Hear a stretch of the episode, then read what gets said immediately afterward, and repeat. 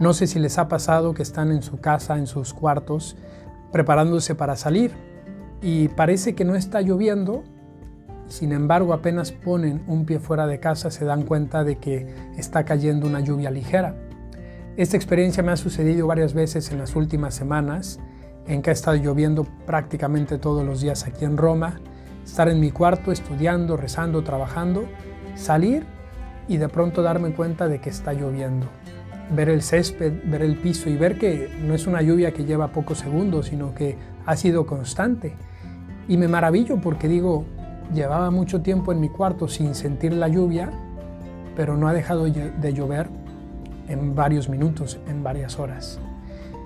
Creo que algo similar sucede en nuestra vida espiritual y nos viene muy bien tenerlo en cuenta ahora que estamos en la segunda semana de Adviento preparándonos para la Navidad. Y es lo siguiente, Muchas veces en nuestra vida sentimos de manera muy fuerte, muy tangible, el amor de Dios. Como cuando cae una tormenta. Es bastante evidente, hay truenos, relámpagos, se escucha la lluvia, incluso hay un viento fuerte. Y a veces sucede lo mismo en nuestra vida. La presencia de Dios, el amor, la misericordia la sentimos de una manera muy evidente. Pero muchas otras veces la misericordia y el amor de Dios llegan a nuestra vida de manera más sutil, de manera más discreta, como es esa lluvia ligera.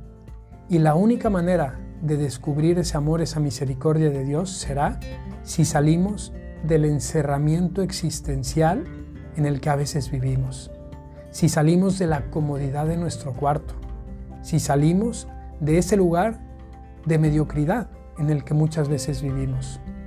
A veces se acercan y llegan a nuestras vidas los problemas, las dificultades, las crisis, los dolores, las pruebas de la vida que todo ser humano pasa. Y en esos momentos está la tentación de decir, Dios me ha abandonado, Dios ya no está conmigo, Dios se ha olvidado de mí. Y sin embargo, queridos amigos, es en esos momentos donde más presente está Dios en nuestras vidas. Es en esos momentos donde Dios está derramando su amor y su misericordia en nosotros de una manera muy similar a la de una lluvia ligera. Y lo que necesitamos es salir, lo que necesitamos es exponernos para sentir que Dios está obrando en nuestras vidas, que la misericordia de Dios es eterna, como dice el Salmo, que el amor de Dios no deja de regar esa alma de cada uno de nosotros, ese jardín de nuestro corazón. A veces sucede en nuestra vida como sucede cuando es invierno, que se empañan los vidrios del coche, que se empaña la ventana de nuestra habitación y que dejamos de ver el paisaje hermoso que hay hacia afuera.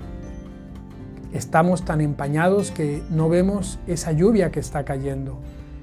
¿Qué es lo que necesitamos? Desempañar ese vidrio.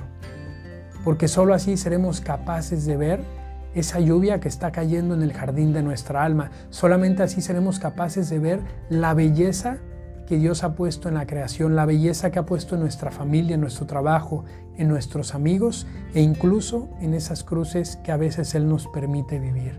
Así que la invitación, queridos amigos, en esta segunda semana de Adviento es a que quitemos todo lo que nos obstaculiza la vista para ver ese amor y esa misericordia que está presente en nuestra vida, a que seamos capaces de salir de eso que nos tiene encerrados, de eso que nos tiene atados, que puede ser un miedo, que puede ser la desesperación, que puede ser un problema, una crisis, una enfermedad, cuántas cosas que nos hacen de alguna manera tener los ojos tapados y no ver esa lluvia ligera que es el amor y la misericordia de Dios presente en nuestra vida. Que seamos capaces de descubrirlo, que seamos capaces de desempañar ese vidrio que muchas veces está empañado y no nos deja ver la presencia de Dios en nuestra vida. Encomendémonos unos a otros para lograr hacer esto en estas semanas previas a la Navidad y que confirmemos así que la misericordia de Dios está presente en toda nuestra vida. Soy el amado Rodrigo, les mando un saludo desde Roma, buen domingo y que Dios les bendiga.